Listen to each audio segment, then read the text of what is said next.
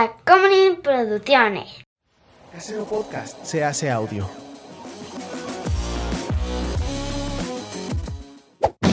¡Chavos, banda!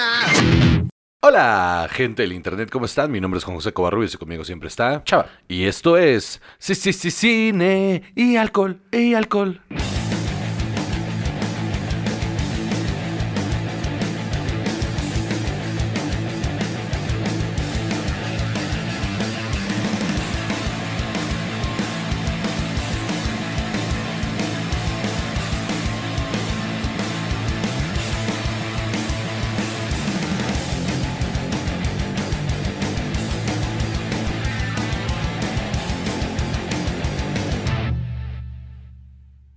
¿Qué tal el jingle que me acabo de inventar para cine y alcohol? Buenísimo. Estoy a punto de cambiar de, de carrera. Ahora me voy a dedicar a hacer este musicales. Ah, No sé tocar un instrumento, muy bien. pero me voy a... eh, Mi, mi... Siento que es un obstáculo importante. No, porque mi metodología de trabajo va a ser llegar al estudio y hacerle a cada güey que toque un instrumento, tararearle como quiero que suene.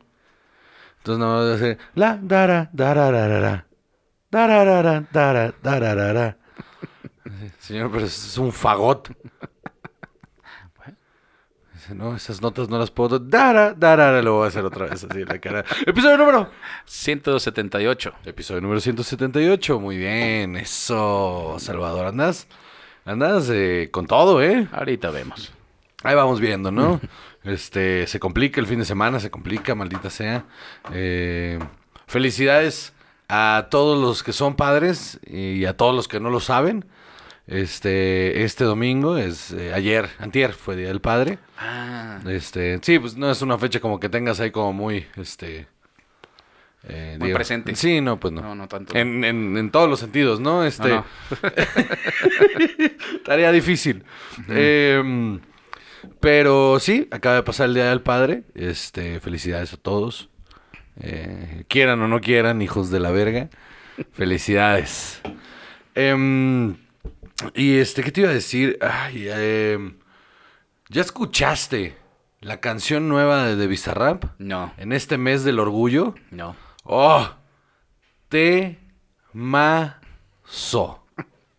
Pero cerdo.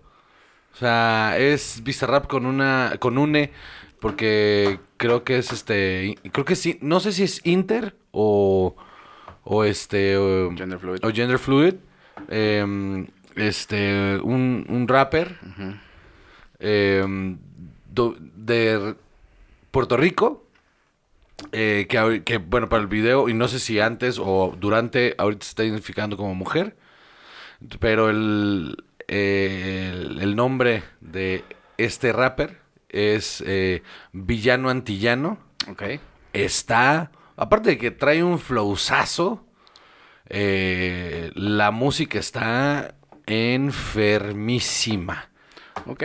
Ahorita nos la vamos a dar. Es, está para entacharse. El chile. El ritmo de esa canción está para entacharse. Excelente. Muy bien. No estoy diciendo que nos vamos a entachar. Pero, si sucediera, no estaría mal. O sea, ahí está. era. O sea, microdosis. Microdosis, como la otra vez. ¿A poco no dormiste muy bien ese día? La neta, microdosis está chida. Se lo recomiendo mucho. Luego le- les vamos a hacer una guía de cómo microdosear en la peda. Para que también no les estén bailando los ojos ahí, platicando con alguien así. ¡Ay! No sé, trrr. ya sabes, esa- cuando Es- llegas a ese es punto en el que todo tiembla, es como y aprietas los ojos y los vuelves a abrir y está trrr, todo temblando. Y tú así, ¡ay! so- o sea, ¿se está moviendo todo o son mis ojos? Y luego vas al espejo y te ves los ojos y están. Qué buenas fiestas, pues. ¿Qué, qué motivación. Para alguien que nunca lo ha hecho, qué motivación que digas eso. Pues mi mamá, que, o sea, es que lo tienen que vivir, amigues. La verdad está bien cabrón, está bien cabrón. Este, pierdan el miedo a todas las drogas que no sean en jeringa o en pipa de cristal. Ese es mi lema. Cualquier droga que no sea en jeringa o pipa de cristal, dense gacho. Ok.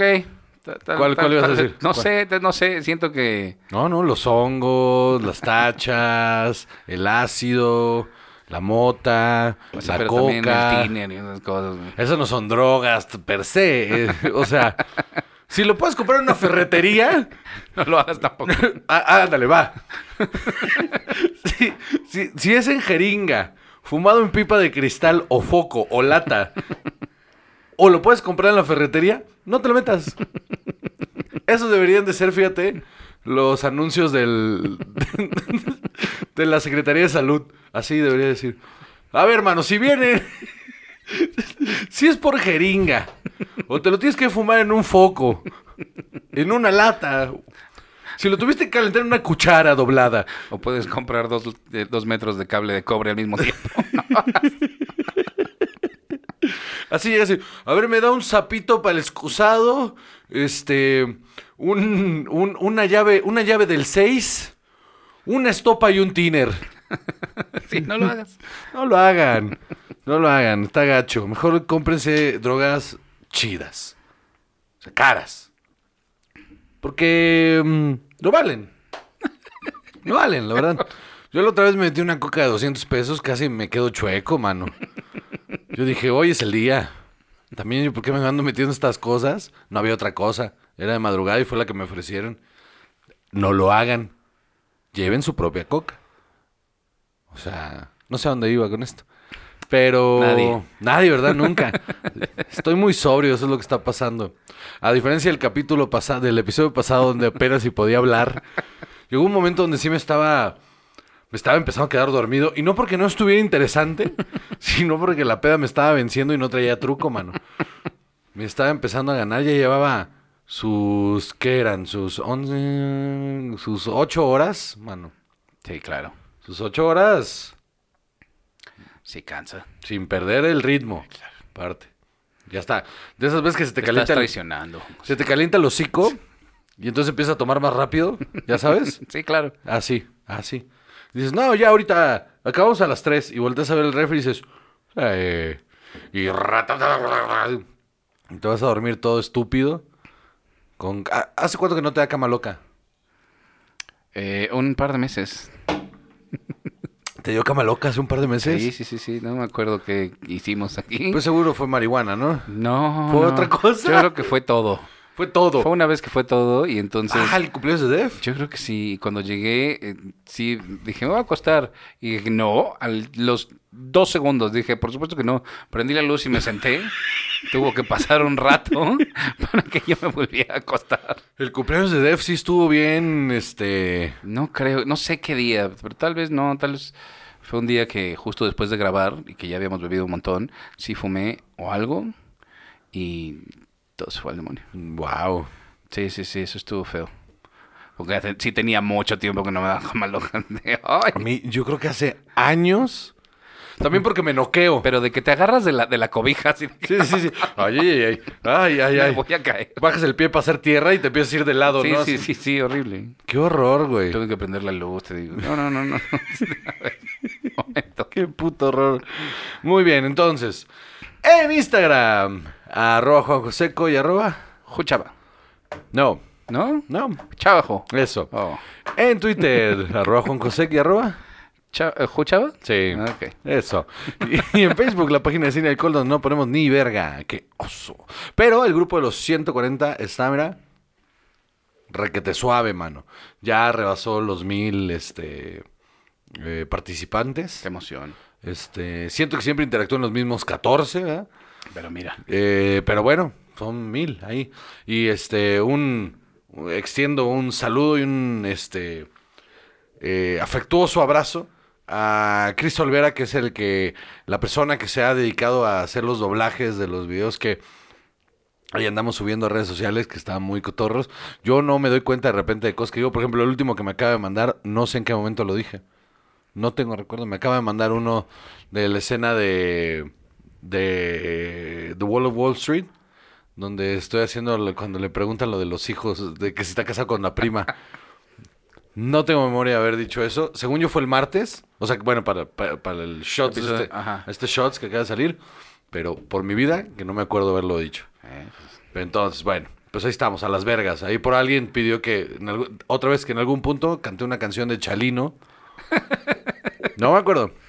Muy bien. Pero el que van a hacer el video musical de Chalino ahí, con las, supongo que eran las niñas de enero, porque es la canción que más me gusta. Por eso son más sinceros. Mm, Ah, no es cierto. Acá traigo otro. Mm, Lo lograste. Perseverancia. Muy bien. Este, Todos muy orgullosos. si quieres. A ver, ¿vamos a empezar haciendo corajes o qué? Un poquito sí. Ay, Pues primero, Estoy muy resulta sobrio, que mano. eh, hay todo un revuelo respecto a una escena de ¿qué, qué- qué vamos a tomar?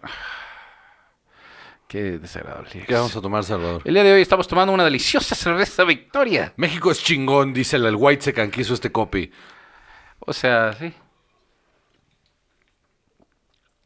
La diferencia entre esto y México es de shit, no hace diferencia, o sea, no es nada. No, no es nada. Entonces, un, white, un white Secan de una agencia, eh, deja tú un argentino, en una agencia de publicidad de aquí de México, este, le puso Sugirió. esto. sugirió que fuera esto. Como las chamarras, dijo.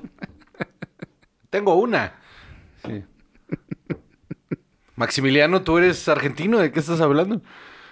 Pero No, eso no, no- sí. mm. Güey, güey. México me ha dado mucho. No le hace así mucho ahí, ¿no va? No sé hablar como argentino, man. no, no. No sé hablar como Pero argentino. ya se te había dicho.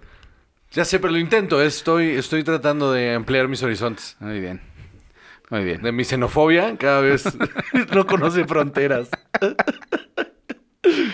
Bueno. Pero es Entonces- recíproca, entonces no hay pedo. Seguro. Eh, entonces, decía yo, estos últimos días ha habido todo un revuelo porque se estrenó eh, Lightyear, Lightyear. Ajá, una película de Pixar con Chris Evans, en la que eh, cuentan la historia de Buzz Lightyear, ¿no? Como la La película que vio Andy Ajá. cuando era niño. sobre la que están basados los juguetes con los que juega eh, y todo eso. Bueno, entonces resulta Eso está bien. Pero Primero, antes de... de- Eso está bien verga. La neta, que sí. estamos viendo la película que vio Andy cuando era niño y por eso se pedí- quería un Buzz Lightyear. Por supuesto. Está cabrón. Sí, sí, sí, sí. Está cabrón. Claro. Ahora viene el enojo. Maldita sea. ¿Seguro? Eh. Eh, Ok. Entonces. eh, resulta que hay una escena. Bueno, hay, hay un personaje que es eh, lesbiana, que es la mejor amiga de Buzz. Ajá, otra persona que vive con él en la. en el. la colonia esta que. espacial que tienen. Y eh, tiene una pareja. Entonces. Que tiene un hijo, ¿no? Ajá, después tienen un hijo y todo, o sea, hay todo un tiempo, una onda de viajes en el tiempo. Tiempo, espacio, Ajá. ah, sí, sí. Entonces, eh, como que va progresando toda esa relación a través de, eh, bueno, mientras vos está viajando, tratando de eh, eh, Haciendo las resolver pruebas. lo que- las pruebas para poder regresar a casa, lo que, lo que sea. Entonces, em, finalmente hay una escena al final. Lo que pasa es que cada vez que se sube a la nave a hacer eh, este viaje interdimensional, eh, viaja cuatro minutos y regresa con Cinco años. Ajá. Entonces, eh, en una de las escenas de esta relación, em, estas dos personas se besan. Ajá, es un beso así, super X y solo Como de cualquier pareja. como de cualquier pareja, correcto. Entonces, esto generó cualquier cantidad de problemas por Porque el Varias mundo cosas. es homofóbico.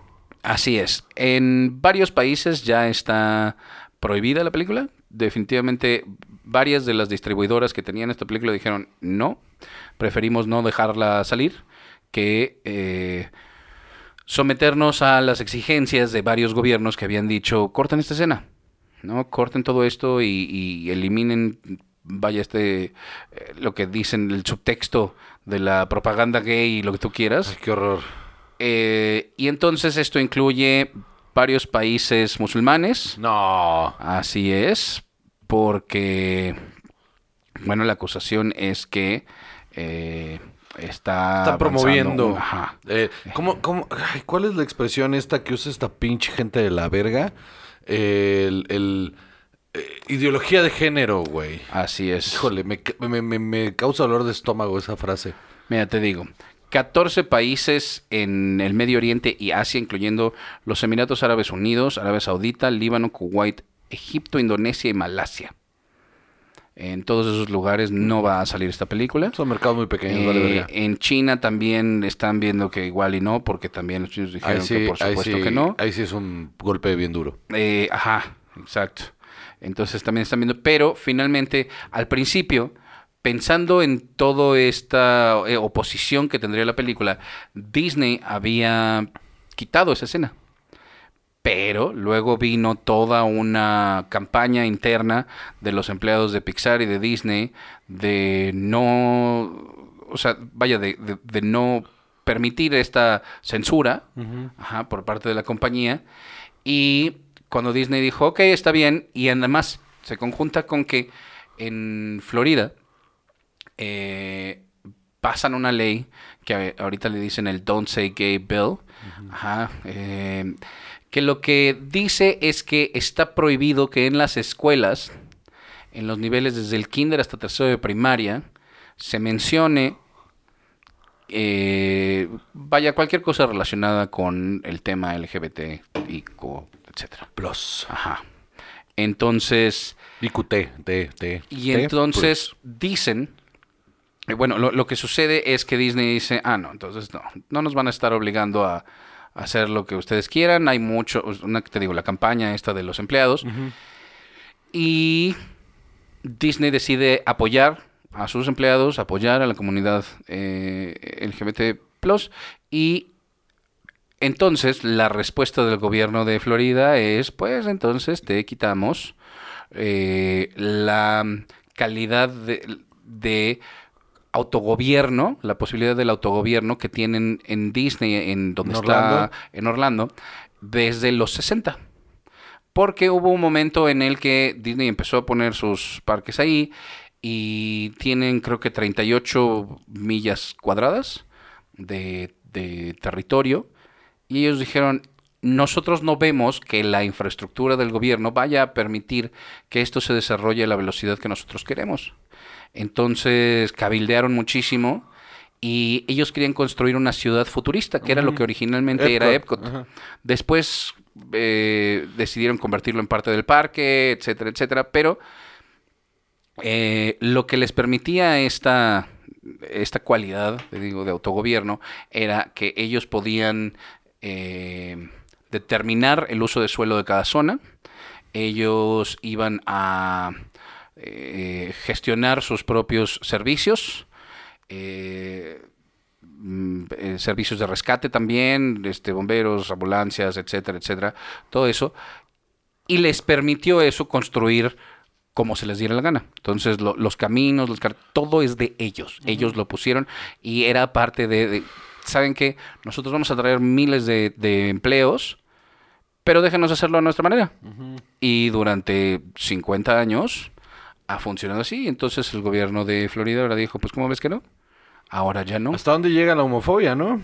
Ajá, exacto. Está cabrón. Ajá, por supuesto que sí, ¿no? La homofobia institucionalizada, además, o sea, de parte, de parte de un gobierno que, que está peleando por la censura, ¿no? Dices, De una Es- película, mano. esto es absurdo. ¿no? O sea, ¿sabes qué pasa? Y el tema ahí que, que me, que me saca más de onda es que mm, no es una escena de sexo. No es algo que, o sea, no es algo que realmente... Mira, el- eh, eh, lo he traído en la cabeza varios días porque justamente estaba yo viendo eh, Hacks. Y hay una escena donde la protagonista está, están en un, ya, están en un eh, crucero de lesbianas. Este, y entonces la, la protagonista está, se enrolla con dos chicas que, que son este pareja. Y lo más que pasa es que están a un lado de la alberca y se empiezan a besar las tres. Pero pues es- son besos, o sea, se empiezan a dar besos, ¿no? Entonces yo lo estaba viendo y apareció Alfonso y de repente volteó a ver la tele y me dice, oye, ¿por qué se besan? Así me preguntó, oye, ¿por qué se besan? Y le digo, porque se gustan. Y me dice, ah, pues sí, ¿verdad? Digo, pues sí, ok, y se fue. Y ya. Y ya, porque un niño no tiene el morbo, eh, la, la, la malicia que, con el que un adulto conservador de esa manera lo va a ver, porque justo leí un tuit también que decía, si, eh, los mismos, este, los, la misma gente que se está quejando es, es la misma gente que va a buscar porno lésbico. O sea, es, es una cosa bien pendeja, güey. Está bien pendejo. Justo el argumento es ese, que no es que sea una película y no es que digan no puede haber eh, este tipo de cosas en, en el cine, sino que como es una película para niños, no se puede permitir. Porque, te digo, el, el Don't Say Gay Bill, que de repente mucha gente está diciendo, no es que esto está censurando todo en las escuelas, es has- hasta tercero de primaria. Eso es lo que dice esta, esta ley. No, sí, no, no quiere decir que esté bien, pero, o sea, también de repente como que entender hasta dónde llega esto. Igual y también, o sea, eh, eh, la, la homofobia ahí es, es el pedo de... Si hubiera sido una pareja heterosexual, no hubieran pegado el brinco. Ajá. Porque pues, el status quo en- en- dentro de la homofobia es ese. O sea, es no, no, no, esto le va a afectar a los niños. Y es como, "Ah, no, mano, porque si tú lo normalizas y les enseñas que es algo normal, que sucede, que, que, que es, que es una pareja como cualquiera, el niño ni siquiera lo registra. Ni siquiera lo registra. El niño está distraído con otras cosas. Y, mm, pero si tú vas y le pones enfrente y le dices, eh, esto está mal, entonces el niño lo va a entender así. Por supuesto. Pero si lo dejas pasar, lo dejas pasar y, y no pasa absolutamente nada. Justo. Eh, la acusación es que estás atentando contra la inocencia de los niños. Que justo no. No. Justo no. E- ese es el momento para explicarle a un niño, esto es algo que sucede en la vida, punto. Y si lo, si, a él- si lo llega a preguntar. Ajá. Si no, Exacto. pregunta, no pasa nada. No, porque esa es la idea detrás de la normalización. Claro. Y, y la normalización de algo que, que es una demostración simple, pura, llana e inocente de amor Claro, claro. entre dos personas que se quieren. Ya ha habido... eh, Perdón, entre dos eh, dibujos de tercera dimensión generados por computadora que se quieren. Así es. Sí, sí, también. Eh, ya ha habido otros exponentes, digamos, otros personajes en, en Disney que se habla que son eh, parte de esta comunidad. Stan Lefo de La Bella y la Bestia. Y en Onward, que es una porquería de película, hay también un personaje que menciona, un personaje femenino que menciona que es su novia y su hija y no sé qué cosa. Entonces, pero eso es, digamos, eh, en vista de estas, en la mirada de estas personas, muchísimo más sutil y menos agresivo. Pero ¿por qué pero quiénes son para estar diciendo, o sea, mientras no haya un acto de violencia explícito que es que, o sea, que sí sea un acto eh, que que vaya, psicológicamente o virtualmente o digo o, o físicamente le haga daño a un a una persona, ¿qué más te da? Está terrible. Porque además, no solo es no se puede mencionar dentro del currículum, ni se puede hablar de historias de este tipo, ni a los niños les puedes poner historias de este tipo, sino que los, los profesores, eh, los docentes que están frente a, a- a estos alumnos de estas edades, eh, no pueden mencionar si ellos son parte de esta comunidad. Tampoco sí. tienen derecho a No, hacerlo. vi la nota de una, de una maestra que, que- que- que terminaron quitándole la licencia, o sea, expulsándole y quitándole la licencia del sistema por mencionar. Es que, o sea, imagínate nada más que llegue un niño de 5 o 6 años y le pregunta a la maestra, ¿con quién vive? Deja tú. Ah, pues con tal persona. ¿Y quién es? Es mi esposa, punto, fin del tema. Se acabó. Ah, ok. Y el niño puede decir, ah, ok. Y seguir con su día. Y, y fíjate, hoy tuve otra No vez. pasará de ahí. ¿Cómo se llama? Otra vez hoy tuve otra prueba de eso justo con Alfonso. Estaba viendo el, el video de la canción de Bizarrap. Y entonces, este, eh, eh, esta persona que estaba rapeando tiene una voz gruesa, pero es eh, visualmente Una fisionomía. Ah, femenina, ¿no? Estaba en, un- en una forma de vestir femenina. Entonces de repente Al- Alfonso se clavó con el, con el, porque anda muy metido con el rap. Entonces se clavó con la lírica y volteó y me dice, ¿es una chica? Y le digo, "S- pues está, ahorita está como chica, sí. Y me dice, pero tiene como voz de chico. Y le digo, ¿sabes qué pasa, mano? Que eso no es definitivo. Me dice, ¿cómo? Y se sentó. Y le digo, mira, hay personas que existen en este mundo que son, que no son ni chicos ni chicas. Hay personas que están o en medio, que no, que no son ninguna de las dos. Hay personas que pueden ser chicos en un momento o chicas en otro momento. Y hay personas que están cambiando de ser chico a chica o de chico a chico porque eh, no lo representa. Me dice, ah, ok, ok, ok, ok, listo, rapea muy chido. Y listo, rapea muy chido. Y ya. Y ya. El niño no, no de repente volteé y, y ella me dijo, mira papá. Y se metió el pito entre las piernas y hizo, mira papá, goodbye horses. No, na- nada. ¿Quieres, este... Aparte lo ideal, lo ideal de eso, justamente el enseñarles la normalización de las cosas, es al no satanizar nada de eso, tú le, tú le, tú le estás diciendo al niño, está todo esto.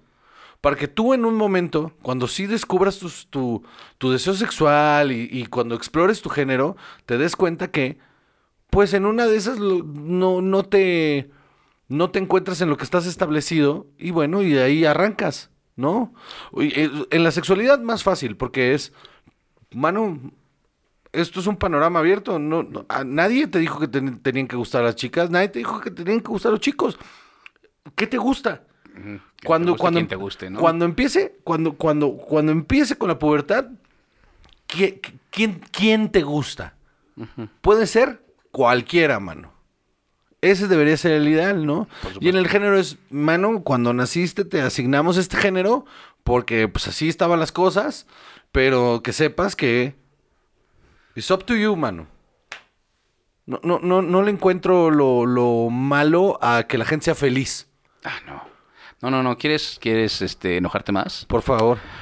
Varios de los ataques y, y- y- y la manera en la que se está presentando todas estas pro- protestas de parte de el mundo conservador, porque es en todos lados, no nada más en Estados Unidos. No, no, no, es el mundo conservador eh, en general. eh, es que todos los adultos eh, que abogan por este tipo de educación que tú dices eh, para los niños, se les está acusando de groomers. No seas mamón. Ajá, esa es la acusación. Inmediatamente cuando un adulto, un maestro, un político, un funcionario de cualquier tipo está diciendo que no, que deberían de a los niños pues eh, hablárseles de estas cosas, ¿no? Porque son cosas que existen. y Claro. ya, ¿no? Eh, justo para normalizarlos y para minimizar también el sufrimiento de, Claro. de- de- de niños pequeños que después se sienten eh, enajenados. que- Invisibles, güey. Ajá. Sí, es, es quitarla, o sea, es, es visibilizar la existencia de esta gente. eh, se les acusa de groomers. Y esa es el acu- eh, eh, la acusación. Entonces esto es lo que eh, lo lleva muchísimo más lejos, ¿no? Porque entonces inmediatamente lo que se dice Te es... están poniendo a la par de un, abusa, de, un- de- de abuso sexual. Ajá, pero, pero te digo, lo, lo llevan súper al extremo. Dicen, es que, por ejemplo, todo el problema de que haya tanto abuso dentro de la Iglesia Católica, el problema real es que los sacerdotes son gays.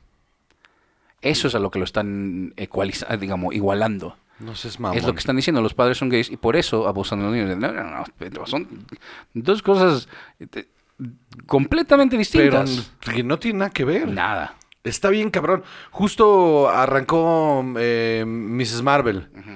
Eh, ya me aventé el- los primeros dos capítulos. Y Está bueno. eh, Está bien divertida, mano. Luego la hablamos a, Ajá. a- a profundidad, pero ¿sabes qué pasa? Que leí por ahí que estaban haciendo at- eh, ataques este, a los reviews para abajo. O sea, para, o sea, como boicot de los reviews. Porque pues una musulmana, ¿cómo va a ser superhéroe? que están que están poniendo que están poniendo a esa gente así están poniendo a esa gente como si fueran eh, o sea no no no no los están glorificando a estos terroristas Glorificando a estos terroristas. justo De los Como si cientos no fueran- de millones de musulmanes que debe de haber. sí y aparte los que vi o sea deja tú ya o sea llamar el- lo que está bien cabrón es eso llamar terrorista doméstico porque es lo que hacen también no no todas estas familias son infiltradas Qué horror. Entonces, normalizarlas y ponerlas como familias normales no está bien porque no es cierto, no son familias normales, están aquí para destruirnos. Qué cosa más espeluznante. Espeluznante, mano. Pues entonces, Disney lo que dijo. A ver lo que pasa con Blue Beetle cuando salga en DC, que es mexicano, es, Ah, mira. es, un, es un superhéroe mexicano. Blue Beetle enfrenta a Ice. Este. este episodio Híjole, me vamos a tener que rechicar ahí un montón de cosas. Nada, ahí se va todo. Ay, vale, verga. No estamos haciendo nada malo. No. Qué horror. Este, qué cosa horrible, ¿no? De, de- de- te digo, de decir eso de una, no sé cuántos miles de millones haya de, de musulmanes en el mundo y decir que todos son terroristas es una cosa súper incendiaria, súper sí. peligrosa. Igual que decir que cualquier persona que quiere este, que los niños crezcan con una visión de la sexualidad y el género mucho más saludable que con la que crecimos nosotros, sean groomers. Está, Está terrible. Súper obsceno. Está terrible. Es, es, es una porquería de mundo en el que estamos viviendo ahorita.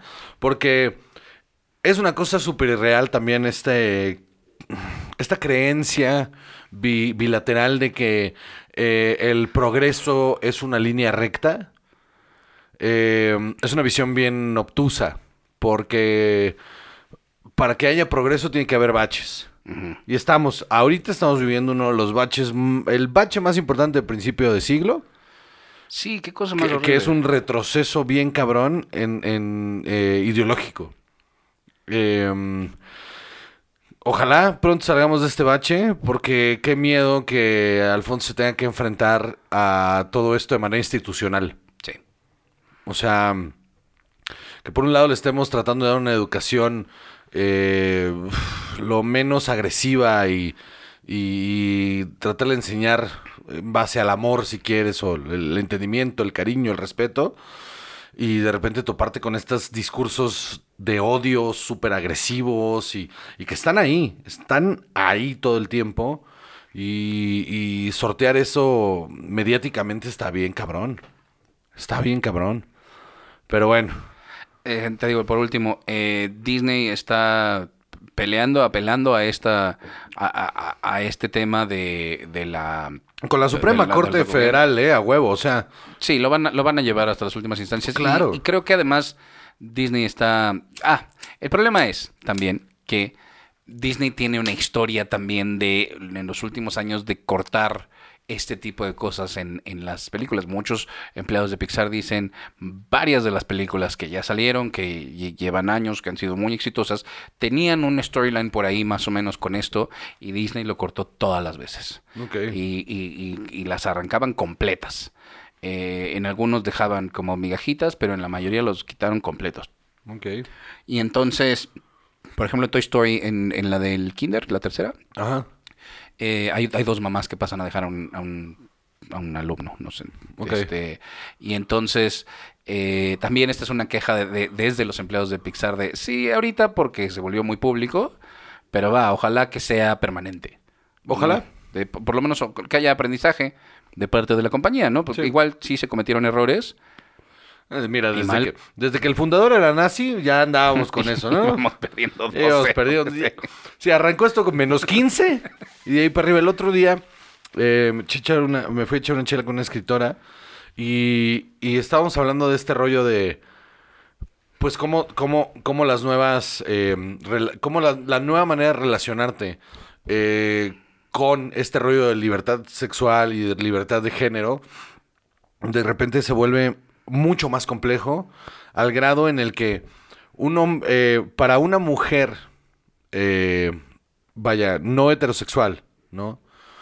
El, el- el decir, es que ese hombre me gustó, eh, enamorarse de un hombre blanco, cisgénero, heterosexual, es que esa persona empiece esa interacción con 15 puntos menos y tratar de quitárselos, no por, no por encasillar y meterlo en, un, en, una, en una idea, sino más bien porque históricamente hablando, en todas las relaciones heterosexuales que, que, que, que ella ha tenido, solo le ha ido mal.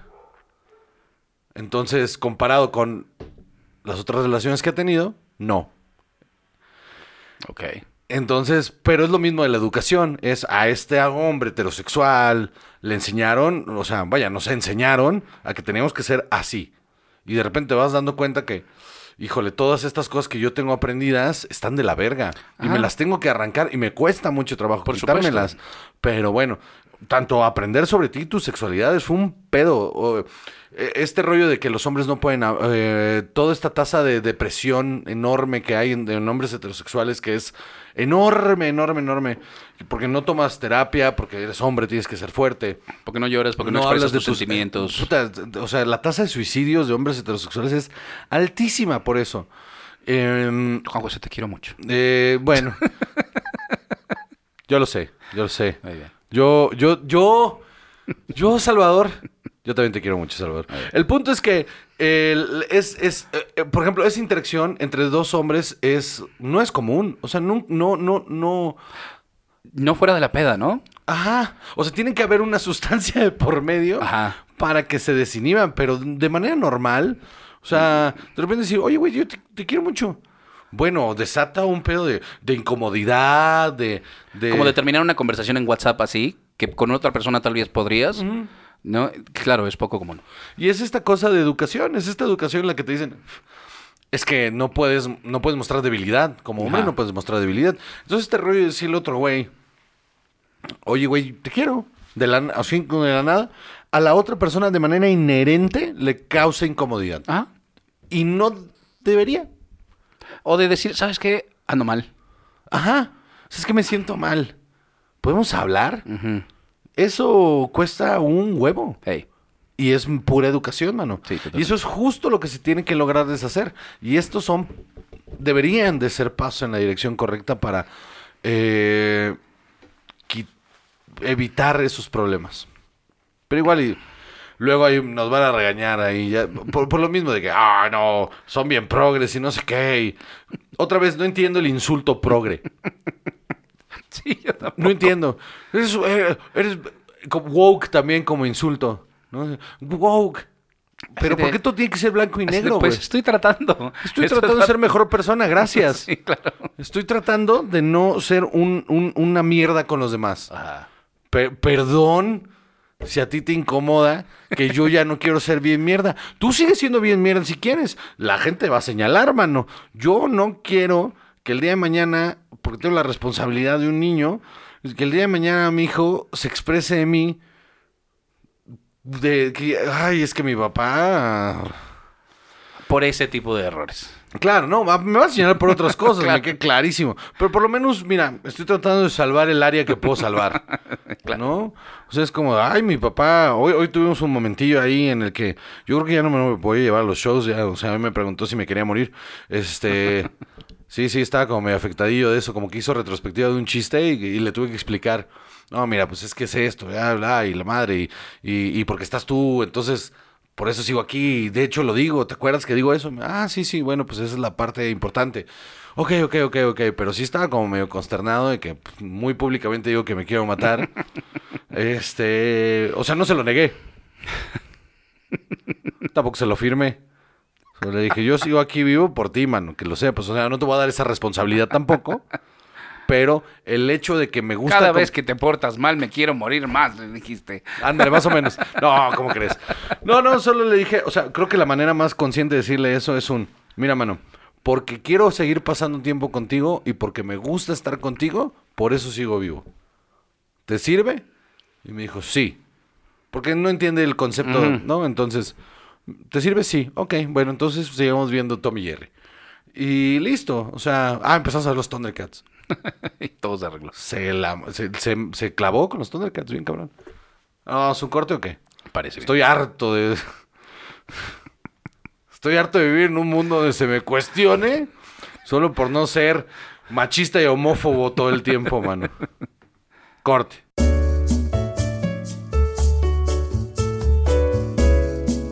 Gente de Puebla, ¿cómo están? Qué bueno. Oigan, voy a dar show allá el día viernes 24 de junio a las 8 pm con mi show completo, claro que sí, en El Telón 3. Es calle 3 Oriente, 1402, local B, barrio de Analco. Ah, Barrio de Analco, ahí está El Telón 3 con mi show completo, Juan José Covarrubias, 24 de junio a las 8 pm. La preventa está abierta, es más barata que el día del evento. Si quieren reservar sus boletos, manden un WhatsApp al 55 33 01 3980. WhatsApp al 55 33 01 39 80. Mándenlo ya para que reserven su boleto. Nos vemos ahí, Puebla, 24 de junio, 8 pm.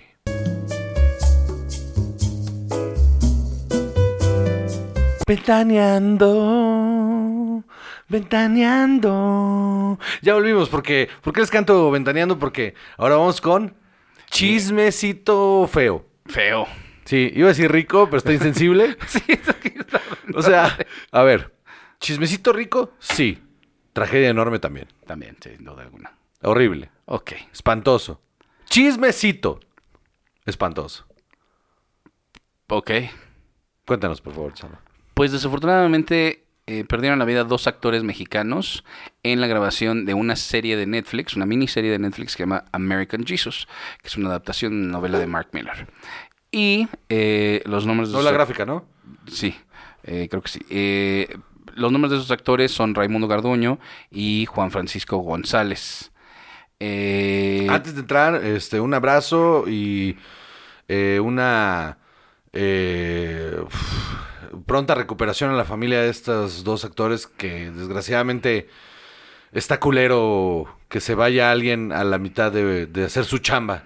Híjole, y sin deberla ni temerla, está espantoso y la neta eh, el- sentimos mucho una pérdida en la industria de esta manera que no debería suceder. Así es. Pues eh, en el municipio de Molegué, o Molegué, Mulegé. no, Molegé, gracias, en Baja California Sur, eh, hubo un accidente con una de las camionetas de traslado de talento eh, tras la grabación.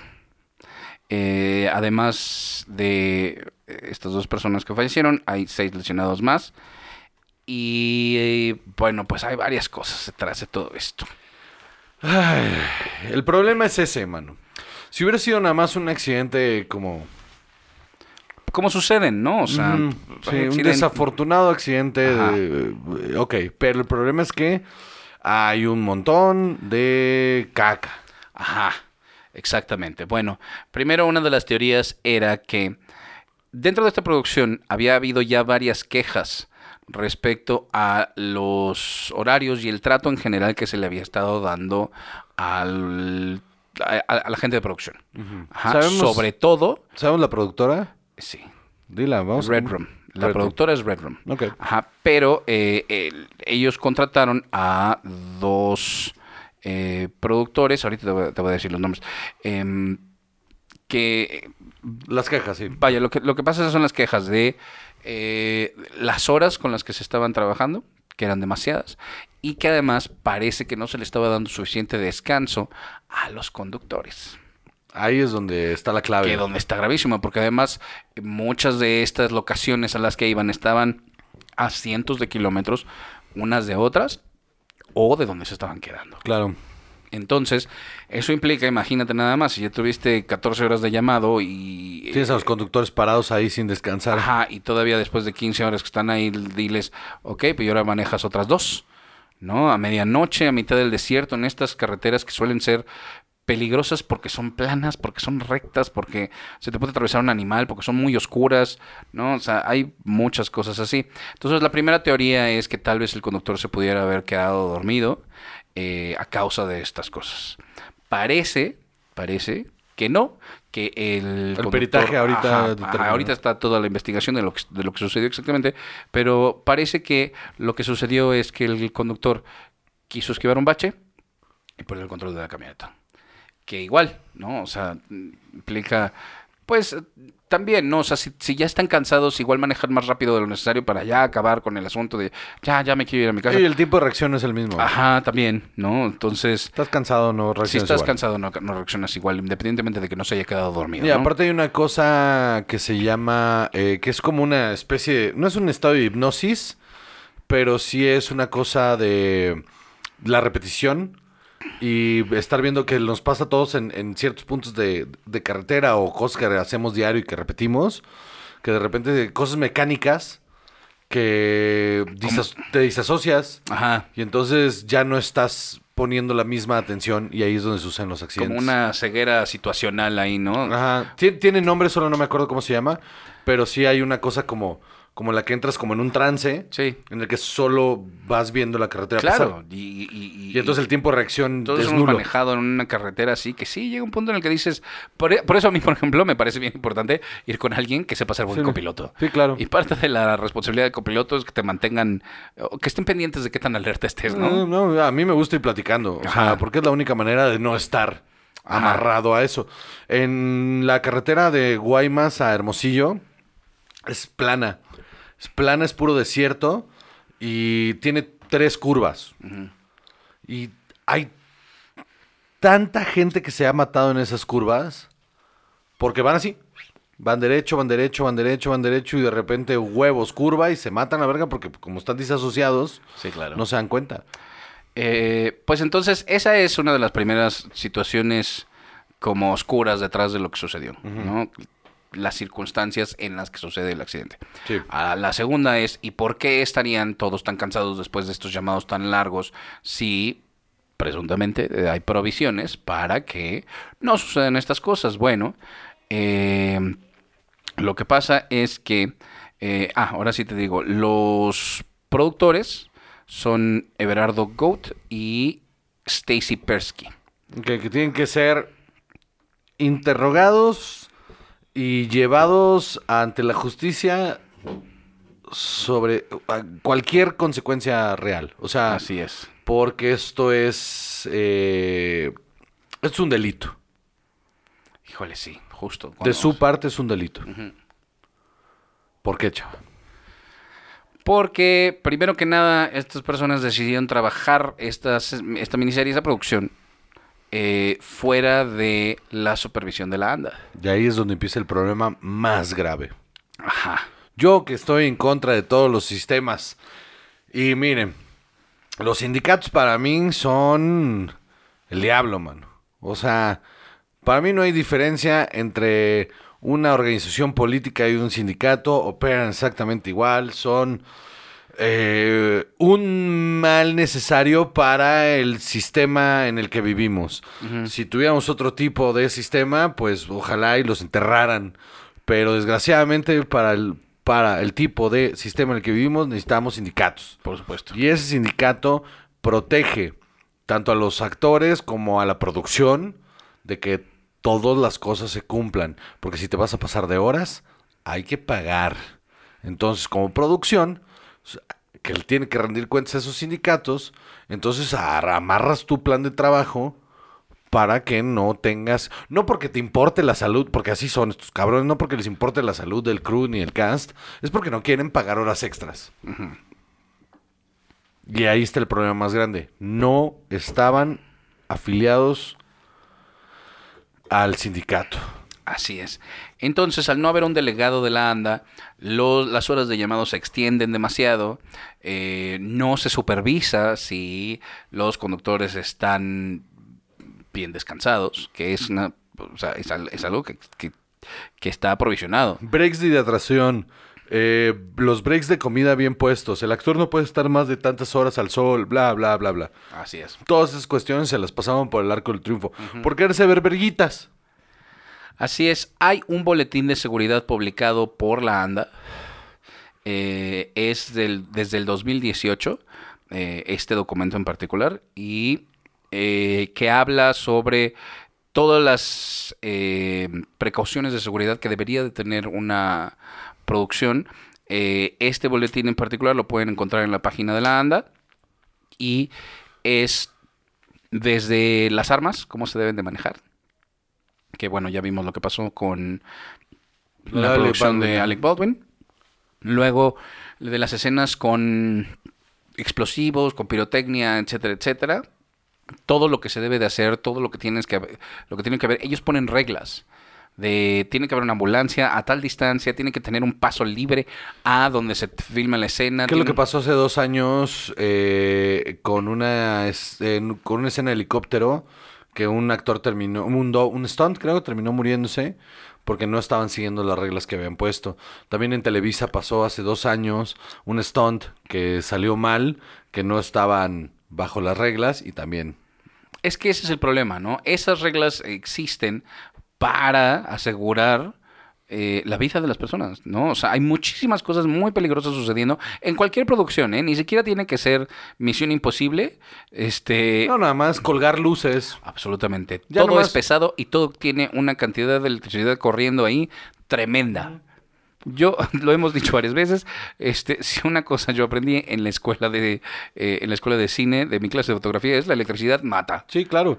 Oye, aparte, o sea, lo peligroso, eh, incluso puede sonar hasta paranoico, pero es la realidad. Estar parado, tú como actor, en medio de un set, con todas esas luces encima, es un riesgo. Es un riesgo. Y por eso se ponen esas reglas. Hay equipo pesado, hay muchísimas cosas, muchísimas cosas donde no está bien puesta la pared del set, ¿no? Que son construidos a veces en madera donde no está bien reforzado, o sea, miles de cosas pueden salir mal. Entonces ya es suficientemente peligroso. Te digo, y aquí hablan de esto, luego de los stunts eh, y, y las precauciones que se deben de tener, todo lo que deben de, de- de- de hacerse a partir de, eh, vaya, in- empezando por una junta de seguridad todos los días en todas las producciones. Todas las mañanas, justo antes de, bueno, todo el- al inicio del llamado, debe de haber una junta de seguridad que se le explica a toda la O gente sea, que del debe estar en el llamado, ¿no? Ajá, esto es lo que va a pasar, esto es lo que vamos a hacer, aquí va a haber esto, nadie se puede parar eh, más allá de esta línea, nadie puede hacer esto, todos acá, todos con equipo de protección y seguridad todo el tiempo, dependiendo de lo que se vaya a grabar, Claro. ¿no? Nosotros grabando The Office difícilmente vamos a necesitar cascos. La escena de parkour, pero bueno. Exactamente. ¡Parkour! Eh, pero en cuanto a las jornadas de trabajo, De planking también. Ajá, imagínate, qué importante es el planking, qué horror. Eh, qué importante es esto de las jornadas de trabajo que está en el boletín de seguridad. Dice, jornadas de trabajo, tener jornadas de trabajo razonables. Trabajar más de 12 horas potencia el riesgo de un accidente debido al cansancio y el desgaste de nuestro personal. Disminuye la concentración y multiplica por 3 el factor de riesgo. Las jornadas de muchas horas deben ser una excepción y estar perfectamente justificadas. Porque hay situaciones en las que alguna locación o algunas circunstancias no te van a permitir hacerlo mm, más rápido. Hablando con gente del medio, eh, nos fuimos dando cuenta que mm, cuando una producción se quiere brincar las horas de llamado, cuando quieren tener llamados de 15 horas, cuando quieren tener llamados fuera de lo lógico, tratan de volarse la anda. Justamente para, pues, no tener que pagar las cosas que tienen que pagar que son los ya- las horas extra. Que aparte tú, según yo ahí también está estipulado que, como dices, tienen que ser excepciones, o sea, no es la regla, no puedes tener todos los días un llamado de 15 horas, que creo que era lo que estaba pasando en esta producción. Ah, exacto. Porque to- o sea, todos hemos estado en un llamado mucho más largo de dos horas. Todos. Si has trabajado No, en una producción suficientemente larga o suficientes veces, has tenido llamados de 20 horas. sea, Sí, por supuesto. de 24, güey. Una vez se aventó uno de 26. Sí, sí, claro. A mí me ha pasado, de, mí alguna vez me pasó, de los últimos cortos que hice antes de dejarlo, este, 22 horas, dormir dos y aparecerte otra vez al día siguiente. eh, o sea, Al siguiente llamado, Al sí. siguiente llamado cuatro horas después del anterior. sí, sí. ¿Qué es esto, no? Eh, y dice, eh, recomendaciones, estas son las recomendaciones de la ANDA. Si sabes de antemano que un día será muy largo por el motivo que sea, puedes escalonar los llamados para que el crew y los actores estén solo el tiempo necesario Estoy de acuerdo. que es muy importante. Pedir cortes de comida cada seis horas. Eh, descansar durante el día a los choferes para que al final no manejen cansados. Importantísimo, que es una de estas cosas que parece que no se Que está creo que es lo que cuenta. pasó aquí. O sea, tener, porque aparte estás en medio del desierto. Entonces los tienes en la camioneta valiendo verga horas. No están descansando. No, claro que no. No están descansando. Los tenía, o sea, tenías que ver adecuado un área para que un Porque trailer. además mano. sienta una persona en una camioneta a 40 grados. No, no, o sea, por eso te digo, un, un trailer, un algo, ¿sabes? Para que ese es el trailer de los choferes y aquí se, aquí tienen Y su duermen. cafecito, su, comi- su, su panecito y aquí entran a dormir. Y los tienes ahí dormidos. Y vas y le, oye, ¿cuál día durmió seis horas? No, pues tal. Levántamelo para que se vaya. Ajá. Y dice, y sobre todo avisar a los jefes de departamento para que tomen previsiones y duplicar puestos o posiciones si fuera necesario. Que eso es lo que eleva costos y es lo que tratan de evitar muchas producciones. Netflix está ahorita metido en un pedote con eso, ¿eh? Esa es la cosa. Eh, mm, primero que nada, estos dos productores eh, Goat y Sersky, No. Pisky, no sé qué madres. No, no han este, salido a dar la cara. no salieron a dar la cara, mandaron a, al director de casting Que no tenían nada que estar a, haciendo a ahí. darle la noticia a las familias. Nada que estar haciendo ahí. Qué bajo. Eh, Los productores tendrían que haber hecho eso. No mandas al, al de casting. ¿Cómo te, ¿Cómo te atreves? ¿Cómo te atreves? Absolutamente una falta de respeto para las familias, para los actores, para todo el mundo. Para todo el mundo. Que no sea el productor el responsable de todo, que quien te dé la El noticia. primero que se tiene que parar ahí, oye, pues fíjate qué pasó, es el productor. Porque es su responsabilidad. Así es. Y entonces, eh, primero que nada, eso. Y segundo, eh, no, Netflix no ha dado ninguna declaración al respecto hasta donde yo encontré. Yo creo que ahorita están en llamas, con gente corriendo con papeles en fuego, este, tratando de ver cómo van a solucionar este pedo, porque se Pero- están, se están, o sea, el pedo es que, ok, sí, vale, el pedo tiene un pedo muy grande porque se murieron dos, dos actores, seis personas lesionadas Sí, sí. en un accidente, es un pedo muy grande, pero el pedo más grande que están ahorita viendo es por qué estábamos rodando si no teníamos anda. Porque a mí me surgen teorías en la cabeza de repente que no, no solo son teorías, son cosas que he visto de otras producciones en las que a todo el mundo le dicen que sí, que sí, que sí, que sí, que sí está todo en línea y pura madre se están, se están tratando de ahorrar ese varo. Eso está espantoso. Pero te digo, un, un tuit de lamentamos el sensible fallecimiento de estas personas este y estamos haciendo las investigaciones pertinentes para este ¿Te metiste la cuenta de a Twitter? alguien más. No. Eh, pero Porque en una de mira, estoy ahí diciendo y... Por eso dije hasta ahora, hasta al momento de esta grabación. Oh, ya me metí en Netflix, espérame tantito. A ver, ¿cómo te pones? Cuéntanos ahí mientras estás, este... ¿Qué No estás haciendo? ¿No? ¿Ya? Ah. Bueno, pues miren. eh, estoy muy sobrio. Es la verdad. La verdad. Entonces, no ando tan histriónico como en otras ocasiones. Eh, no se me da esto de, de ser una persona sobria. La neta, no, no, no, no va con mi personalidad. Yo lo intento. Pero vivir la vida está bien feo. Eh, Netflix Latam. Sí, sí, en eso estoy. Eh, parece que no. No, sí, este, Stranger Things, Rubia, más cosas. Nada. Parece que no, o sea. Está raro, ¿no? 15 de junio. No, bueno, esto ya no. O sea, ya 15 de junio, ya que. Pues está grave, ¿no? Exacto, te digo que debería de ser o Un comunicado o un algo, comunicado inmediato de esto pasó y lo sentimos mucho y vamos a llegar al fondo de esto. Con eso, de- o sea, sería suficiente en lo que ya establecen responsabilidades, porque si no, justo da eso la, la- la impresión de estamos buscando a ver a quién le echamos la culpa. Más o menos. Sí, se siente bien feo. Sí. El pedo aquí es que es el Netflix gringo, el Netflix, Netflix gringo el que se está metiendo en este pedo. Ajá, Porque la producción era gringa. exactamente. Híjole, mano. No, no, el problemón que hay ahorita en esas oficinas. La corredera de gente que va a ver, ¿eh? No, no, Netflix Latinoamérica, Umbrella Academy, nada.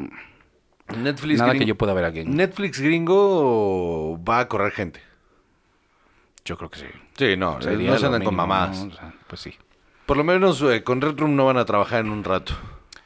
yo creo. Pues bueno. Qué horror, güey. Qué horror. Cambiemos de tema.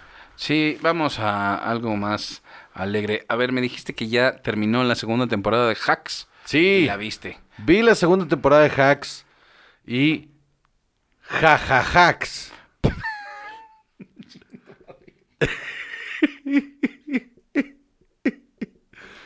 ah, qué buena está, mano. ¿No te gustó mi chiste? Sí. Porque, o sea, vaya, tu lenguaje corporal es de desprecio. no siento, no siento que, que, que haya sido mucho de tu agrado. Es la liberación de la tensión después de, de, de esta terrible noticia. Pasamos a... No, bueno. Jajajacks. Está muy bien hecha, mano. Está muy bien hecha. Es, está increíble. Es muy... ah, ¿Sabes qué? Atan muy bonito cosas que se quedaron abiertas en la primera. Nada está forzado. De repente pensé que el cliffhanger de la, de la primera temporada, que es que, que esta bien, bien, este, bien peda, manda un mail a una productora contándole anécdotas sobre Debra y, y los abusos que ha recibido y todo el pedo, y que le llaman y le dicen, oye, pues vamos a meter todo esto en la serie en la que estamos haciendo, que lo sepas, y que le da miedo que la otra se entere y ahí se, ahí se acaba, ¿no? Y la otra bien feliz porque van a iniciar la gira, ¿no? Y dije, si estiran esto, o sea, si, si se vuelve la trama principal de la segunda temporada, va a estar chafa. O sea, va a estar difícil de, de sacar adelante con, con una situación que es muy fácil de resolver. Y lo resuelven muy bien. Y la trama principal es, se vuelve completamente el desarrollo de su relación. Y uf, vale muchísimo la pena. Tiene unos momentazos, es chistosa, bien escrita, bien actuada, bien dirigida. Lo tiene todo. Lo único que me molesta es que creo que aquí se iba a acabar. Ajá. A mí me dio la sensación de que se iba a acabar y justo hoy, viernes que estamos grabando, soltaron el anuncio de que está autorizada la tercera temporada. Y no que me moleste, sino que me... Ay, es que era un buen final. No necesitábamos ver más. Entonces no sé si me, si me, si me llama o me convence la idea de ver una siguiente temporada cuando no dejaste un cliffhanger realmente, no dejaste un, una, un, no hay, no hay un conflicto a desarrollar. Ajá, y entonces eh, es el tipo de cosas que entras a una siguiente temporada y hay una super tragedia que salió de la nada o un tema que salió de la nada y parece que es como si fuera una nueva serie. arrancas, ajá, vas a arrancar con un conflicto que te vas a, que vas a desarrollar ahí. Porque lo único que te dejan es una situación sentimental de cada uno de los personajes, y, pero no un conflicto real. Entonces vamos a tener que ver por lo menos tres episodios de la siguiente, que dura ocho episodios de media hora. Por lo menos los primeros tres va a ser de ese desarrollo de conflicto. Para tratar de resolverlo en cinco y creo que no va... O sea, puedo estar yo súper equivocado, espero estarlo pero no se va a sentir igual que estas dos, que se sienten como una sola historia, como un solo arco. Ok. Creo que la vendieron así. O sea, me da esa impresión, ya sabiendo cómo funcionan esas cosas a fondo. Creo que sí se vendió con esos dos, con ese arco de dos temporadas. Y les han de ofre- haber ofrecido muchísimo dinero para decir, va, nos aventamos una tercera. Y también lo hemos dicho muchas veces, ¿no? Qué difícil decir Déjalas que morir. no a algo así. Sí y no. O sea, por las cantidades de dinero que se manejan, es una decisión bastante difícil por, por el dinero. Claro. Pero no al mismo tiempo, porque ya te metiste una cantidad de dinero estúpida los dos años anteriores, Ajá. como para poderte tomar unos meses para tratar de vender la que sigue. Pero sabemos también muy y con bien. el éxito que está teniendo, vendes lo que sigue. Ajá. Pero sabemos muy bien que cada vez que haces una, una cosa nueva, un proyecto nuevo, es una apuesta. Entonces. Prefiero esa adrenalina, Es mano. esta idea de, de, Ajá, pero mucha gente no. O sea, sí veo como mucha gente puede decir así de. Mira, este ya está funcionando. ¿Para qué empiezo otra cosa que no sé si va a funcionar? Le va a terminar partiendo la madre eso al- al- a la serie. Ojalá, Ojalá y no. que no. Ojalá y no. Ajá. Pero to- es que, es que ya, ya sabes cuando lo ves y lo sientes y Ajá. dices, es que Aquí se acababa. era, aquí era, no había necesidad. Recuerda eso, estaba tratando de pensar desde que me lo dijiste hace rato, eh, si hay, o si recuerdo otras series en donde aquí se debe de haber terminado y lo sabíamos y la extendieron. Sí, un, chi- ay, un chingo, este, de entrada, eh, Sons of Anarchy, mano. Hijo, Sons of Anarchy se super extendió. ¿Qué crees? Estoy viendo Mayans. Y sabes que es tan terrible que no lo puedo dejar de ver. Es- o sea, la estoy odiando, sobre todo ya estoy en la tercera temporada, porque soy un adicto enfermo. Este, y ah, la estoy odiando. Sobre todo porque esta temporada no tiene ningún sentido ya. De pronto, un personaje, te lo juro, un personaje que ha hablado español los 20 episodios anteriores, resulta que está con una nueva novia y dice, ay, gracias por ayudarme a mejorar mi español. Que esto no había sido un tema nunca. O sea, ya sabes que de repente en muchas series en Estados Unidos eh, toman actores latinos que pueden ser segunda o tercera generación y nada más de latinos tienen pues, lo físico y el, y el nombre y no hablan nada de español. Sí. Aquí hay unos que más o menos. No hay unos que dices, híjole, este sí le cuesta trabajo. O que nadie les explicó que fíjate que tú eres de, este, tú eres cubano y todos estos son mexicanos. Entonces igual, igual y este acento, Como que no funciona. ¿no? límpiatelo tantito. Mm. Porque ese sí es su trabajo. ¿no? O sea, Sí, a- sí. A, mí esas cosas sí me molestan un chingo porque es parte de tu trabajo. Sí. ¿No? O sea, Sí, sí. aquí es vienen el- actores españoles y los de- no los dejan hablar como español sin personajes mexicanos. No, punto. sí, la, la única... No, igual en Estados Unidos si es un inglés, le quitan el acento inglés. Ajá, exacto, Como que al latino les súper vale verga porque todo Les suena... súper vale madres. sí. Sí. Ha estado cambiando. Poco a poco ha estado cambiando. Pero esta, no, no me refiero. En esta serie en particular, cero. Todo el mundo habla como se le da la gana. Unos hermanos, unos que son hermanos muy parientes, no sé. Todo el mundo habla como se le da la gana y me. o sea, lo, único... De hecho, lo único malo de, de Breaking Bad es, es eso. Ah, no puedo. Es, es lo único que, que está mal en Breaking Bad. Los personajes que hablan español. Sí. Sí, es que no entiendo. Que de repente son familiares, pero uno habla así, chico. Y el otro habla como así. ¿Qué dices? A, a ver, a pensar. Primero, de, hay, hay, no, no debe haber. Hay actores que sí hablan español. Uno. Número dos, ya hablas español. Bueno, parte de tu trabajo como actor es hablar como tu personaje. Sí, sí. Y tres, ok, bueno, no hay un asesor, no hay un, mexicano que podría haber sentado aquí de, mira, esta persona tendría que hablar de este tipo. Esta persona no es, porque de repente hay personajes que dices, este es 100% mexicano, ni siquiera hablan inglés en la serie. Es- es- esta, persona nunca ha puesto un pie en México más que para esta producción. Esta persona, dónde lo sacaron. Otra vez, no me importa que saquen un dominicano a hacer un personaje de un mexicano. Me molesta que no le digan habla como mexicano. Un chingo. Me molesta un chingo. y esta serie es súper culpable. Híjole. Y la estoy odiando, pero es tan mal que quiero saber por qué. ¿Por qué está tan mal escrita? Y le busco y le busco. Y, y- y en mi cabeza estoy construyendo toda esta... Todo un drama ahí del todo, un, room. y- todo un drama de esto. eh, Les vale madres. Está horrible. Es todavía más telenovela que Sons of Anarchy. Qué horror. Un montón de series, güey, que deberían de haber terminado. Eh, mira, Lost. Lost, Lost, absolutamente. Pero también ahí es J.J. Abrams que le vale súper madres Sí, sí. eh, tener un arco general de toda la serie. Sí, sí. No, él dice, no, no, no, esto vamos a contar esta temporada. Y ahí vemos. Ahí vamos viendo. Ahí vamos viendo qué más le ponemos. Chingo, güey. Eh, justo. Ah, ¿sabes cuál acabo de ver entera que no había visto y me mamó? Broad City. Está buenísima. Me da mucha pena no haberla visto antes. O sea, siempre la había visto y había dicho, algún día me voy a sentar a verla. Yo me ¿Cuál es. Broad City? Broad City son, eh, son dos eh, amigas en Nueva York. Es como una especie de sitcom. eh, pero es bastante eh, más alternativa. Increíble. Increíble. Dos amigas judías de veintitantos años tratando de eh, sobrevivir en Nueva York. Divertidísima. Divertidísima. El final está preciso. No podía durar más. Fueron cinco temporadas. Para hacer un sitcom, cinco temporadas y que lo terminaran. Vale, está cabrón. Súper bien hecho, bien definidos los personajes, bien escritos. Ellas dos son las creadoras de la serie. Ellas dos son las eh, eh, escritoras, más un equipo, obviamente. Este dirige otra mujer que se llama Ilan, eh, no es cierto, Ilan es una de las creadoras. Bueno, dirige casi todos los episodios otra, otra mujer que no, no recuerdo su nombre. Eh, y que es una de las creadoras de Hacks. Es una de las directoras de Hacks también. Este. ¿Y también está- se acaba tarde? no, no, no, Ah. al contrario, es, es justo, me estaba acordando. No, se acaba súper bien.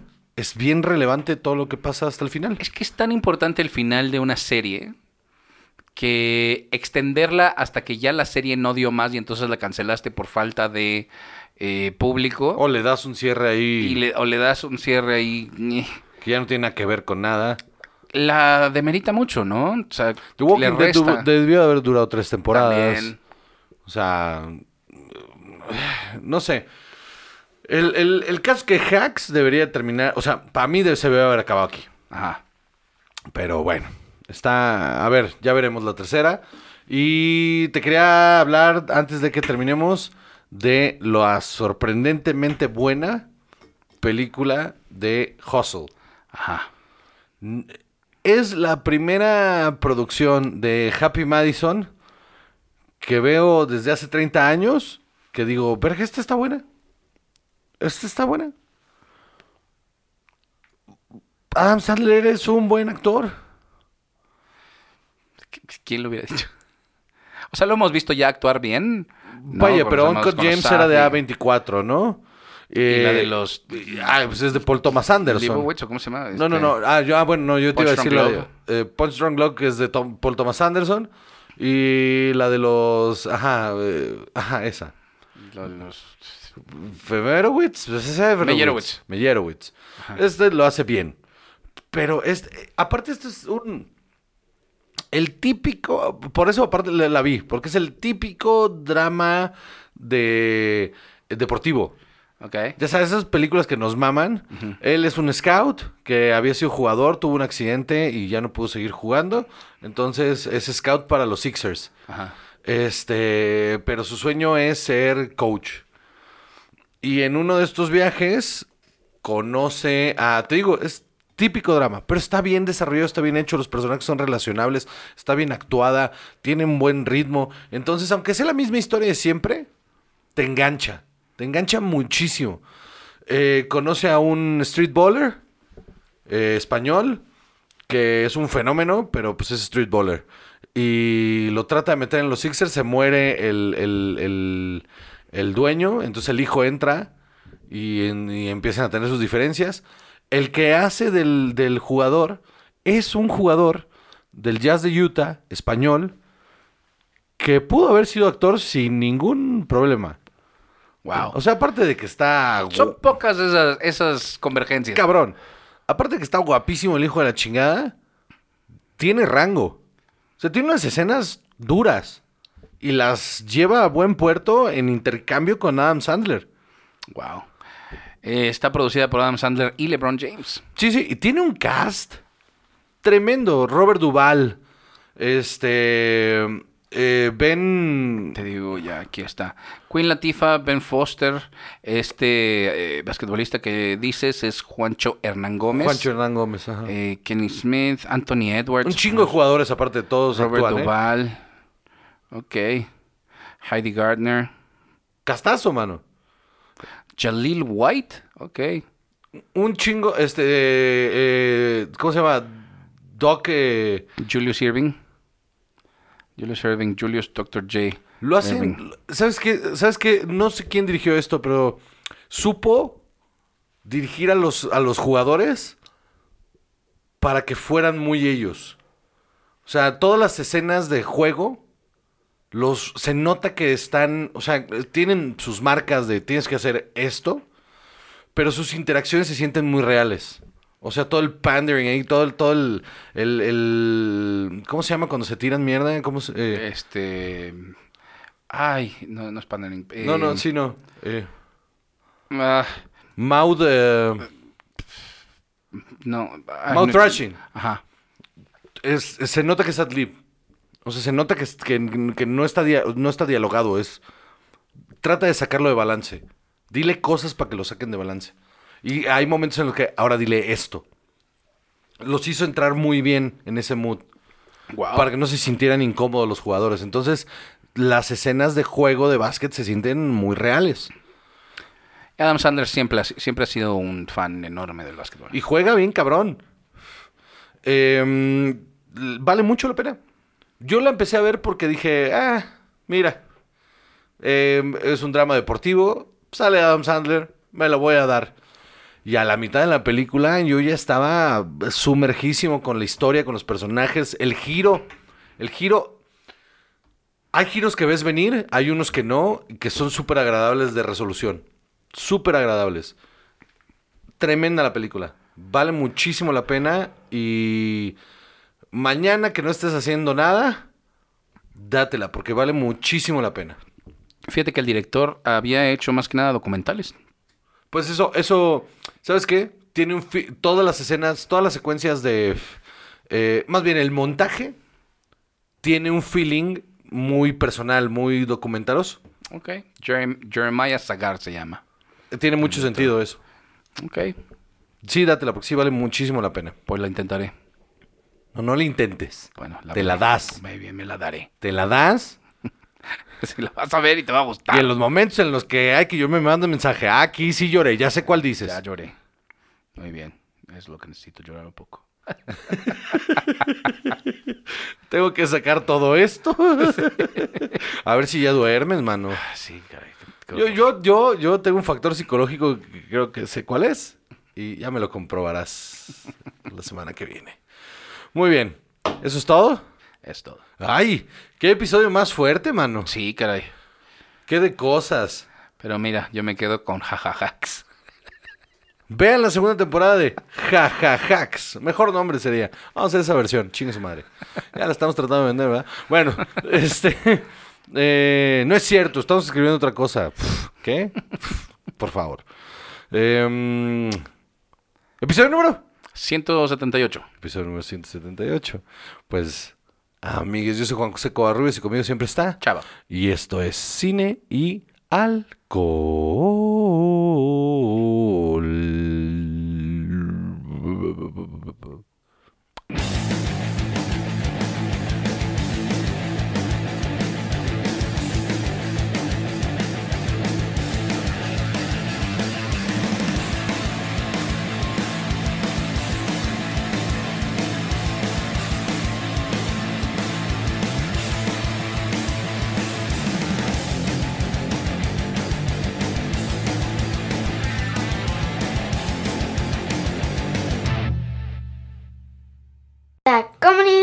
Producciones.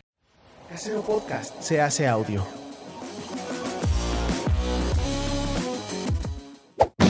¡Chavos, banda!